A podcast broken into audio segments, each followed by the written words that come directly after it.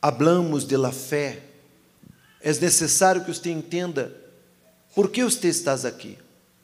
Por que Deus chamou você aqui? É Deus. E por que você está aqui? Porque Deus chamou a cada um de vocês para vencer, para triunfar, para vencer.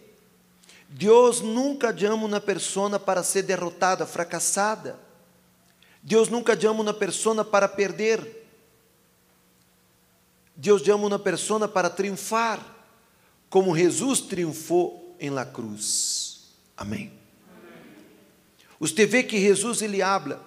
Quando el homem fuerte armado guarda su palácio, em paz está lo que possui.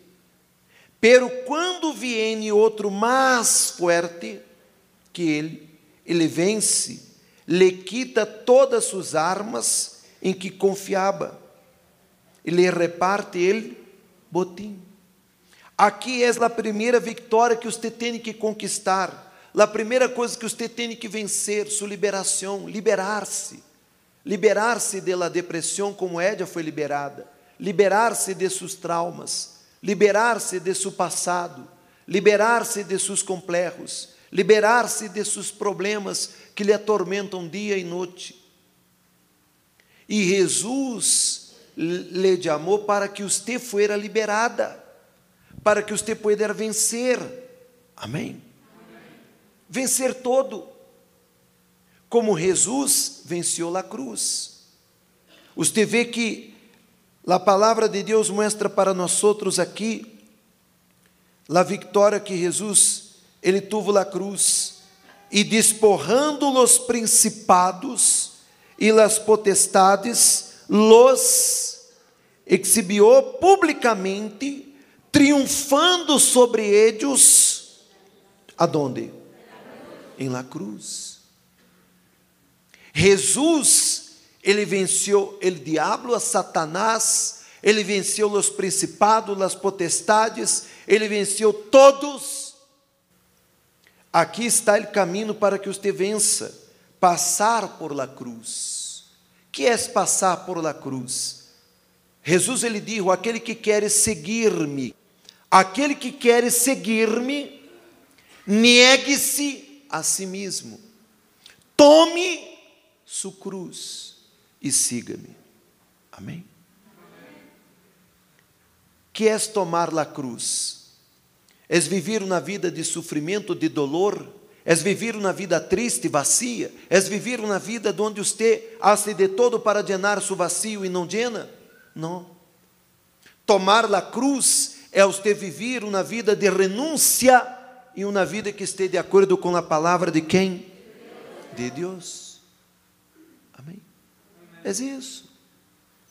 Não é você ser uma pessoa fanática, uma pessoa louca, uma pessoa desequilibrada, não. É você viver de acordo com a palavra de Deus. É sua vida estar fundamentada na palavra de Deus. Este é o fundamento que tem que estar sua vida, para que você alcance a salvação, para que você vença. Amém? Para que você vença. Mire que Jesus falou aqui em Juan capítulo 16, versículo 33, ele dijo: Estas coisas os he hablado para que me tengáis, para que em mim tengáis lo que? Paz. Nel mundo tendréis aflicção.